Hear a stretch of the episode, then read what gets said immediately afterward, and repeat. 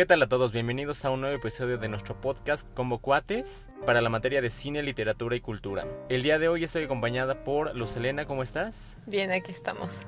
Muy bien, mi nombre es Jared Nolasco y bueno, el día de hoy les vamos a presentar eh, nuestro análisis de la película Las Oscuras Primaveras.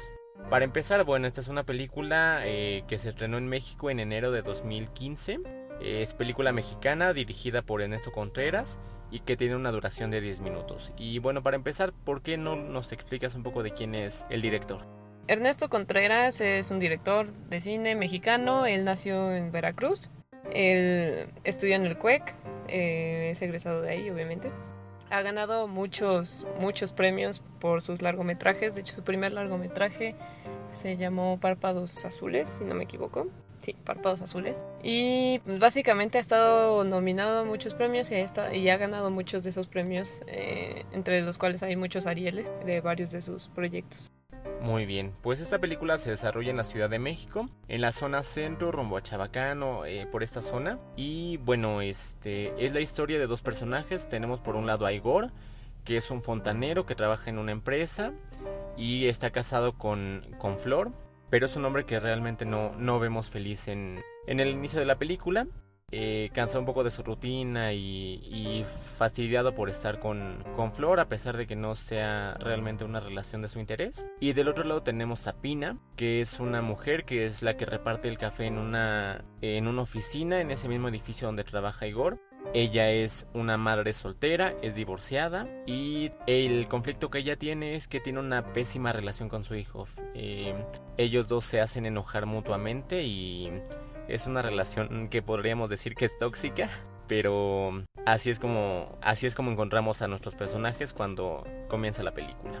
Ah, la película básicamente trata sobre el amorío entre Pina y, e Igor y empieza de una forma muy peculiar que bueno ya después también lo, lo diremos mejor pero a partir de esa escena se puede ver que a lo que a lo que va la película básicamente bueno, ellos empiezan a tratar de ver eh, en los siguientes días. en algunas ocasiones no pueden, ya sea eh, Pina por su hijo o Igor por su esposa, pero siguen, siguen como con ese deseo de verse.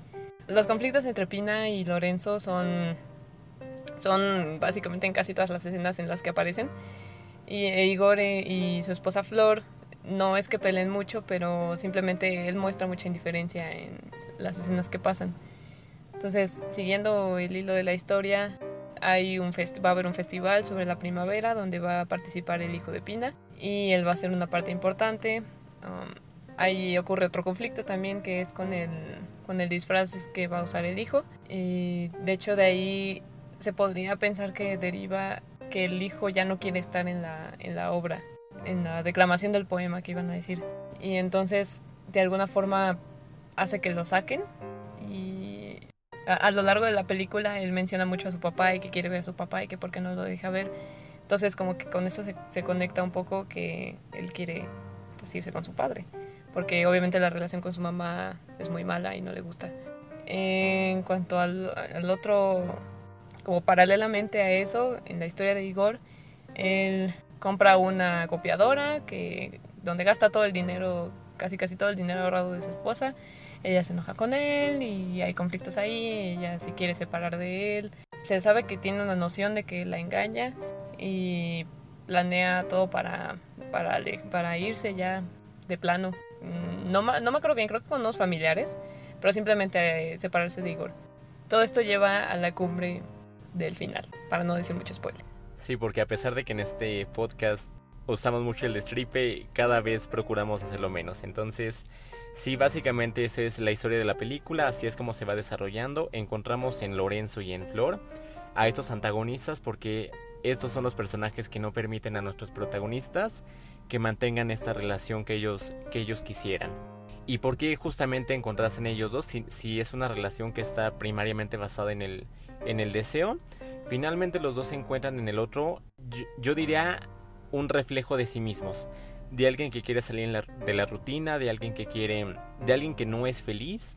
Descubren en el otro que no es feliz en el contexto en el que está viviendo. Descubren que hay personas que no les permiten ser felices a ellos mismos, independientemente de este amorío que hay entre los dos. Pero hay personas que no los permiten ser felices. Tenemos a, Flor que definitivamente Igo no ama a Flor y que no tiene ningún interés en, en estar con ella y encontramos en Lorenzo a esta persona que siempre está buscando provocar mal o, provocar que, que, Pina salga de, de sus casillas. Entonces estos son los dos conflictos que tienen estos personajes. Y pues sí, como ya decías, este, finalmente encontramos cómo, se cómo tienen que ir pasando los obstáculos estos dos personajes para finalmente llegar a un clímax en la, en la historia. En la película se utilizan muchos apoyos visuales, más que, más que de diálogos o, cosas dichas.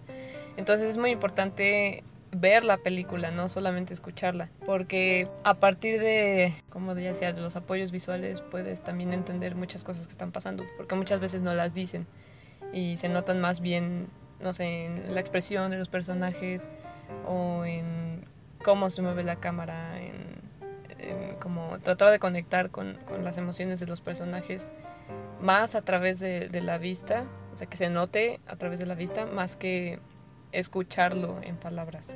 Sí, por supuesto, la técnica es muy importante en esta película, como tú lo mencionas.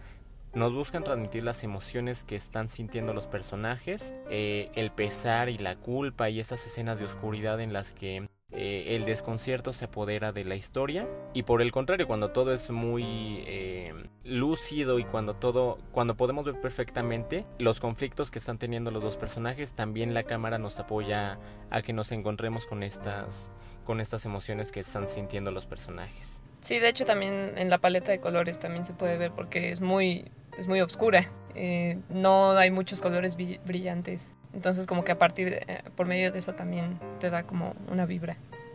Así es, y podemos justamente ver estos conflictos que están generando los personajes en conflictos que ya hemos visto en otras historias a lo largo de este curso. Ya sé que siempre regresamos a casas vacías, pero es que creo que es el libro que más nos ha marcado de los que hemos visto, eh, justamente por la falta de, voluntad por la maternidad y por la voluntad eh, en extremo por ser madre. Entonces encontramos obviamente en Pina a una persona que sí ama a su hijo y que vemos que daría todo por él y que creo que es la que más desarrollo tiene a lo largo de la historia, pero que simplemente no puede ser madre, que simplemente no se halla en este camino y en este mundo de la maternidad y cómo está buscando satisfacer a su hijo y que el niño sea feliz a costa de su propia felicidad. Sí, es algo que le pesa mucho, como vemos en Casas Vacías, en el ejemplo de la primera, de la primera mamá que habla. En este caso, Pina sí quiere muchísimo a su hijo, pero realmente le pesa mucho, sobre todo porque lo ve como un obstáculo para estar con Igor y para mm, ser feliz, entre comillas. Por supuesto, y del otro, del otro lado encontramos a Igor, que nosotros no sentimos tiene un gran desarrollo de personaje, porque finalmente siempre es ese personaje recto pero que hace que funcione la historia porque permite que las cosas sucedan. Y en Igor encontramos una persona que no, que no está feliz en el matrimonio, que culturalmente debería ser lo más sagrado y a lo que todos estamos aspirando a, a tener para posteriormente formar una familia y demás. Y vemos a alguien que no, que no se siente comprometido con la persona con la que está, es alguien que le falta compromiso, es alguien que simplemente quiere sentirse libre y es alguien que hace cosas a voluntad y es por eso que llegamos a cosas como lo de la copiadora. Sí, él, o sea, sí se nota que llega a sentir culpa porque como que realmente trata de hacer las cosas bien a veces, pero simplemente no tiene este sentimiento de pues de querer a su esposa. Entonces sí se siente culpable, pero tampoco hace mucho para para mejorar o para para cambiar eso. Simplemente como que se resigna a que todo todo va a irse en picada. Por supuesto, y hablando justamente de la culpa, podemos hablar de cuáles son las escenas más importantes que tiene esta película. Y quiero comenzar contigo, Luz. ¿Cuál es la que dirías que es la más importante para ti? La que yo diría sería la escena donde Pina tira todos los juguetes de Lorenzo. Eh, que es justamente después de una escena donde ve que está, bueno, ya se había visto antes que ella se enojó mucho cuando él dejó todos sus juguetes tirados y le pidió que los recogiera que ella le dice como, ah, es, es, lo único que te pido y no lo haces. Entonces vuelve a ver que los vuelve a dejar tirados y se enoja mucho y entonces como que en ese arranque de ira decide tirar todos, pero después también vemos que siente culpa y decide comprarle un carrito al hijo por, porque pues le tiró todos sus juguetes. Entonces, como que ahí está una parte muy importante porque ella muestra como el enojo que tiene hacia él por todas las cosas guardadas que ya dijimos, pero a la vez muestra la culpa, que es un tema muy importante en toda la película. Por supuesto, y del otro lado, con la historia de Igor y Flor, nosotros encontramos a, Igor, la escena más importante que tiene su personaje es justamente cuando compra la copiadora y que esta Flor le está cuestionando y cuestionando por qué demonios se está haciendo un gasto eh, posiblemente innecesario, irracional, impulsivo, y vemos simplemente la pasividad que tiene Igor para dejar que las cosas sucedan, dejar que las cosas fluyan, que, que Flor se dé cuenta de esta manera que realmente él no quiere estar con ella. Y también esta desesperación de nos estamos quedando sin patrimonio, estamos haciendo cosas sin sentido y tú simplemente dejas que la vida pase, o sea, ¿cómo, cómo es esto posible? Estas, eh, por eso es que para mí esta es la escena más importante que tiene la película. Y ya llegando a la recta final, ¿qué te pareció la película? ¿Te gustó o la recomendarías? La recomendaría, sí me gusta mucho, me gusta mucho como la dirección, me gustó mucho todos los, uh, los apoyos visuales que tiene y que realmente no tiene, por ejemplo, diálogos o un lenguaje complicado, porque pues la verdad es un lenguaje muy cotidiano, es lenguaje que nosotros mismos usamos y son casos muy cotidianos que se desearía que el, que el adulterio no fuera muy cotidiano, ¿verdad? Pero eh, me refiero como que salen y lleva, por ejemplo, Pina lleva a su hijo a la escuela, ese tipo de cosas son como que hace que la película no sea tan difícil, bueno, más bien que no sea difícil de, de ver o que no sea pesada.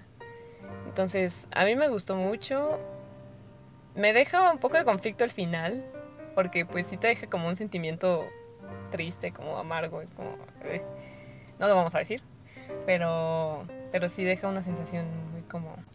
Una sensación que te, que te puede guiar por el título, o sea, te puedes guiar por el título para saber un poco cómo van a pasar las cosas.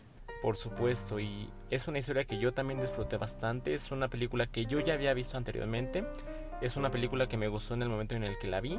Y sí, como, como tú lo dices, es una historia total y completamente creíble, precisamente por este vocabulario que utilizan, por cómo están retratando nuestra ciudad, por cómo están utilizando los recursos.